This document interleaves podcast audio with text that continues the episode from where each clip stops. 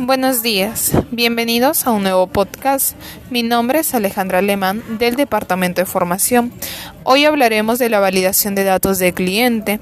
TIC número 1. Recuerda que al momento de validar datos estamos corroborando la titularidad, es decir, si omites este paso, tu gestión no será validada de manera correcta. TIC número 2. Si el cliente no desea validar sus datos, hazle presente que es un proceso de verificación. Así evitaremos en un futuro posibles inconvenientes. TIC número 3. No olvides que al momento de validar la dirección del cliente, tienes que hacerlo de manera correcta.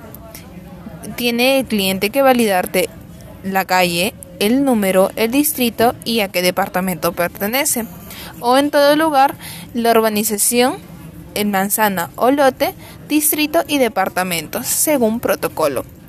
Esto es todo por hoy. Muchas gracias.